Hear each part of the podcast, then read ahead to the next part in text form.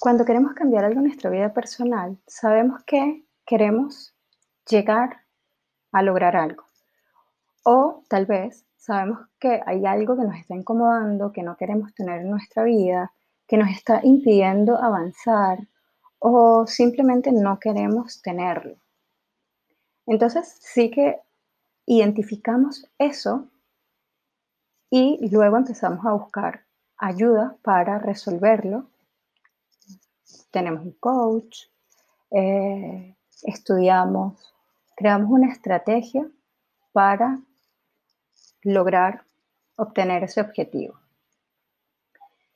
¿Qué pasa? Cuando queremos cambiar las organizaciones, este proceso lo empezamos al revés y creo por eso no siempre es tan exitoso empezamos a buscar un coach que nos diga qué debemos cambiar y luego buscamos a personas que nos ayuden a implementar frameworks, que nos ayuden a buscar las mejores prácticas que le han funcionado a las otras organizaciones.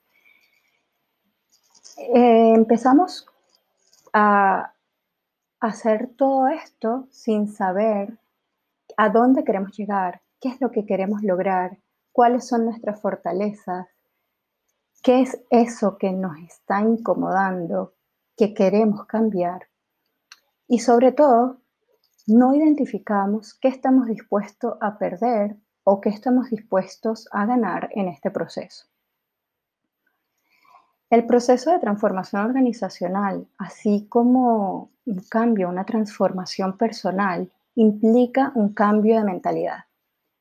Se van a generar revoluciones internas en el alma de las personas, en el espíritu de la organización, que harán que sean organismos y entes diferentes. Este cambio de mentalidad lo vi muy bien resumido en cinco puntos que son los que quiero contarte hoy y por eso te invito a que me acompañes.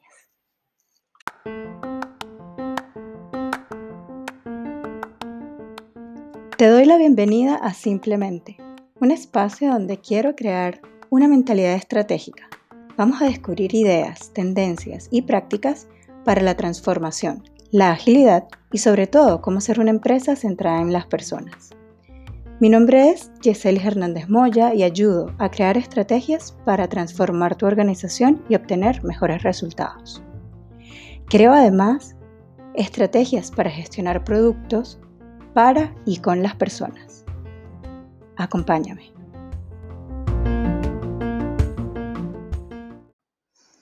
Hola, hola, bienvenidos al segundo episodio de Simplemente.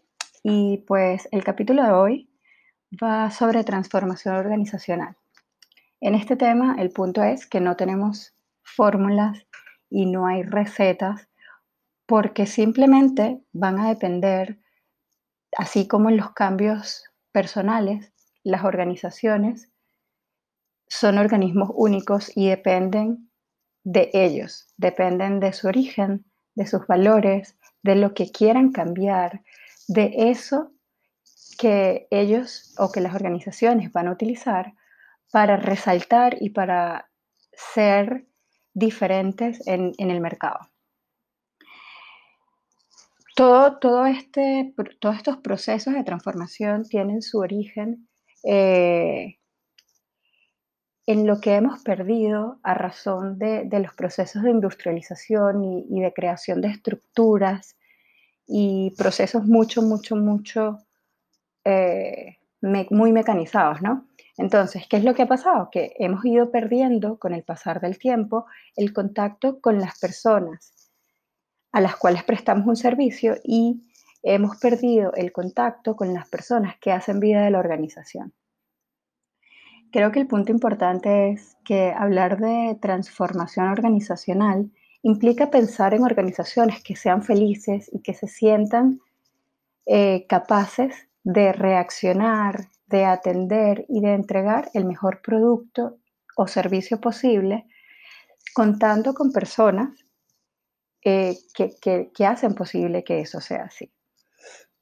Entonces, así como eh, los cambios de personas en la transformación de las organizaciones, vamos a tener que hacer un cambio de mentalidad. Y hace unos días vi una imagen que resume en cinco puntos lo que este proceso implica. Lo primero es que tenemos que dejar de un lado la rentabilidad y enfocarnos en un propósito. Si vemos el propósito como la razón de ser de nuestra organización y tenemos esto como guía, será mucho más fácil que las personas estén orientadas en cumplir con ese objetivo, con esa que tener eso como guía y claramente lograremos comunicar a nuestros clientes y a las personas de nuestro entorno lo que somos, nuestra razón de ser. El segundo punto estará relacionado con cambiar las jerarquías y las estructuras y crear más conexiones entre las personas.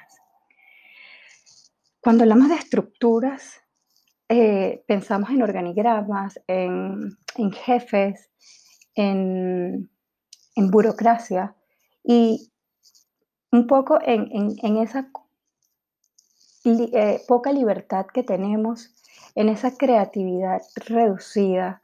Eh, pensar en que para comunicarnos con, con otra área necesitamos planificar o necesitamos pedir permiso a alguien. Entonces, claramente, cuando existen las estructuras, lo que nos guía es la definición de un cargo, un papel, y nos sentimos muy eh, enfocados en hacer cumplir eso. Eh, cambiar las estructuras y crear más bien conexiones nos va a permitir ser capaces de, como colaboradores, buscar ayuda en las personas que consideramos son aquellas que nos van a aportar mayor valor para buscar soluciones, para lograr objetivos. Y sobre todo es esa capacidad que tendremos de crear redes y configurarnos y reconfigurarnos según las necesidades que tengamos en un momento dado. Saber que en cualquier momento formamos parte de un gran equipo llamado organización. El tercer punto es cambiar el control por el empoderamiento de las personas. Este punto, evidentemente, está muy relacionado con lo anterior, donde hablábamos de jerarquías. Si hay estructuras, si hay jerarquías, hay control. Ahora bien, que quitemos la estructura y seamos una organización eh, súper plana no significa que, estamos dando el control a las demás personas para tomar acción. Es decir, cuando quitamos las estructuras, esto debe ir acompañado de entregarle ese poder a las personas y esa confianza de, hacer las cosas. ¿sí? Es que nosotros como líderes o que la organización sea consciente y tenga confianza en que todas las personas dentro de su organización harán lo, que esté en sus manos para obtener los mejores resultados. Solo una anécdota en este punto es que no sé si tuviste a alguien, un familiar o un amigo, cuyo jefe estuvieron súper incómodos eh, por el teletrabajo durante la pandemia. ¿Qué crees tú que pasa con este tipo de jefes y qué crees tú que pasa con este tipo de empleados? Entonces, cuando empoderamos a las personas, estamos apostando por las personas y por el desarrollo de sus fortalezas en equipo. El cuarto punto que hace referencia a esta imagen a la que estoy recordando es en olvidarnos de la planificación y aventurarnos en procesos de experimentación. Definitivamente esto es uno de mis puntos favoritos, poder eh, dar la oportunidad a las personas de crear soluciones, de probarlas, de experimentar, de ver si algo va a funcionar o no y cuál es el mejor camino que deberíamos tomar para, llegar al objetivo. Es un poco eh, aprender a través de los errores, a través de la validación. Experimentar es una de las cosas que, yo creo que vamos a estar hablando mucho eh, porque forma parte de un, de un proceso que nos va a ayudar a generar ideas, a estar atentos a lo que está ocurriendo, a ser conscientes de nuestras acciones y a reaccionar. Entonces, en la medida en que seamos capaces de dar apertura a la experimentación como un medio para aprender y dejemos de lado las planificaciones estructuradas, eh, creo que los procesos de transformación van a ser más viables. El quinto punto está centrado en dejar la información privada y ser transparentes. Esto tiene que ver con dejarnos ver como organización. En la medida en que las personas dentro de la organización tengan mayor información y conocimiento de lo que está pasando en el negocio, van a ser capaces de generar mejores soluciones, mejores ideas. De hecho, este es un punto que, a mí me toca muy de cerca porque creo que ha sido parte de mi evolución dentro del mundo de, mi carrera profesional. Eh, y, he vivido claramente cómo en la medida en que tengamos mayor información es posible eh, pensar y que las diferentes áreas pueden aportar, aportar su punto de vista y dar mejores ideas para llegar a un mejor resultado. Entonces, eh, creo que ya te lo he comentado, pero para mí eh, los procesos de transformación son fascinantes y estos temas muchísimo, ¿no? Sobre todo porque ha sido, han sido cosas que he vivido tanto en mi vida profesional como en mi vida personal. Y por eso creo que mientras más simple mantengamos esto y más enfocados estemos en eso que queremos lograr, mejores resultados vamos a obtener para que no perdamos la idea de lo que un proceso de transformación organizacional implica, lo primero es recordar que necesitamos cambiar nuestra mentalidad. Debemos enfocarnos en tener un propósito, en crear conexiones, en empoderar a las personas, en dar entrada a la experimentación y aceptar el fracaso como parte del aprendizaje y sobre todo en dejar de ser selectivos con esa información que comunicamos. Al final de cada episodio, como comentamos, lo que quiero es que podamos poner en práctica lo que hemos aprendido de alguna forma.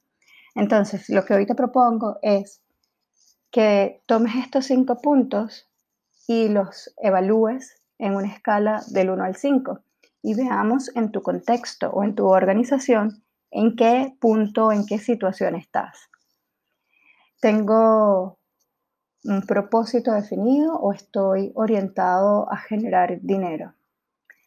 ¿Valoro la jerarquía o permito a las personas comunicarse y generar conexiones entre ellas? ¿Las personas de mi organización están empoderadas o todo tiene que estar claramente eh, decidido o centralizado. ¿Doy paso a la experimentación o prefiero saber cómo vamos a ejecutar las cosas de forma planificada?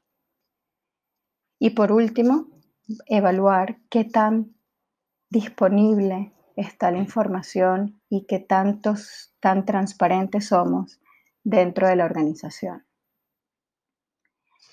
Ha sido un placer que me hayas acompañado en este segundo episodio. Espero toda esta información te haya sido útil y eh, recuerda que puedes escribirme cualquier comentario eh, en mis redes o en este canal. Gracias nuevamente por ser parte de este experimento. Un abrazo y nos vemos en el próximo episodio.